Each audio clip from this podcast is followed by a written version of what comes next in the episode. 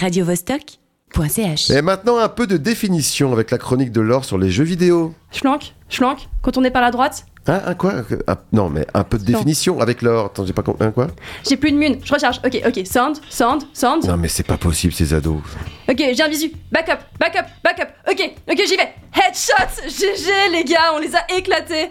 Laure, mais pourquoi tu joues dans le studio actuellement? C'est l'heure de ta chronique, là Ah mince, euh, ok, je vous quitte. Euh, Ouais. euh, désolé, j'étais j'étais absorbée par ma partie, euh, j'ai pas vu le temps passer.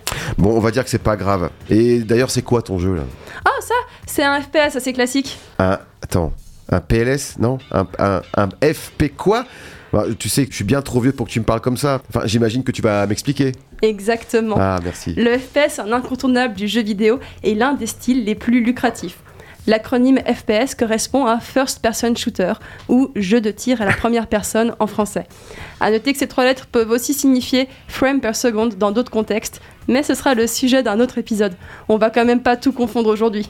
Ah oui, s'il te plaît. Donc, euh, un terme par émission, ça suffit. hein. Mais en tout cas, tout est dans le nom. Dans un FPS, vous voyez à travers les yeux de votre personnage.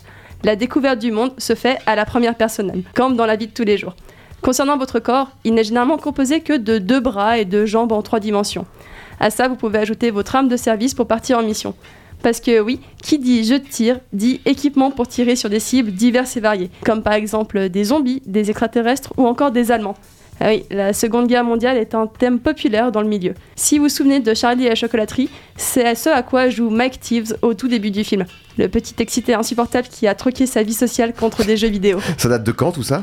Les FPS remontent à bien longtemps puisqu'ils sont presque aussi vieux que toi. Comme souvent, il est difficile de dire quel est le premier jeu de catégorie car plusieurs créateurs s'en partagent la paternité. Maze War et Spacim sont apparus en 1973 sur des bandes d'arcade. Ces grosses boîtes qui aujourd'hui se trouvent plutôt dans des musées que dans des bars. À l'époque, le gameplay n'était pas très compliqué, puisqu'il suffisait de se déplacer dans un couloir et de tirer sur des cibles. Et quand je parle de cibles, pensez bien à des pixels qui voguent sur l'écran.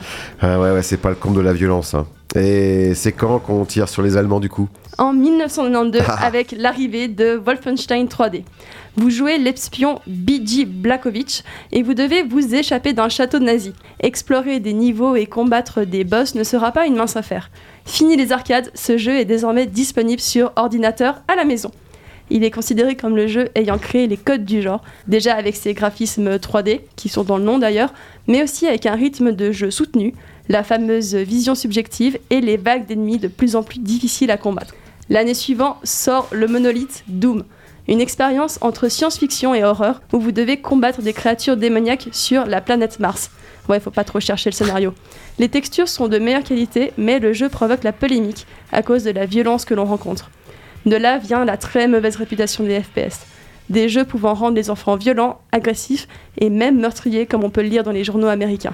Et aujourd'hui, il y a encore des sorties? Mais bien plus que jamais, depuis les années 2000, les graphismes ne font que s'améliorer pour donner une expérience plus réaliste. De plus, le multijoueur s'est imposé et certains de ces jeux sont même devenus très compétitifs. Vous avez peut-être entendu parler de Counter-Strike où une équipe de policiers doit démonter une équipe de terroristes. Je vais pas vous mentir, on n'est pas toujours dans la subtilité. Ce sera des policiers contre des terroristes, des militaires contre des terroristes, des militaires contre des aliens. Les jeux vont se différencier dans les mécaniques précises plutôt que dans le concept. Ouais, et si on n'aime pas trop la guerre, euh, est-ce que tu as des recommandations? Mon FPS préféré restera toujours les excellents Portal 1 et 2. Développés par Valve, vous êtes une cobaye d'une société futuriste et vous devez vous échapper. Votre arme, un pistolet à portail, ne vous permettra pas d'abattre des cibles, mais de résoudre des puzzles. Votre portal gun, de son petit nom, vous permet de créer des portails permettant de se téléporter d'un endroit à l'autre. Le tout dans une ambiance post-apocalyptique, moins violent et tout aussi amusant. Si vous n'êtes pas fan d'action, ce ne sera probablement pas votre style. Néanmoins, je voulais vous introduire à la diversité d'un type de jeu vidéo qui a particulièrement mauvaise presse auprès du grand public. Ah Ben merci Laure, Et moi je pars en PLS du coup. radiovostok.ch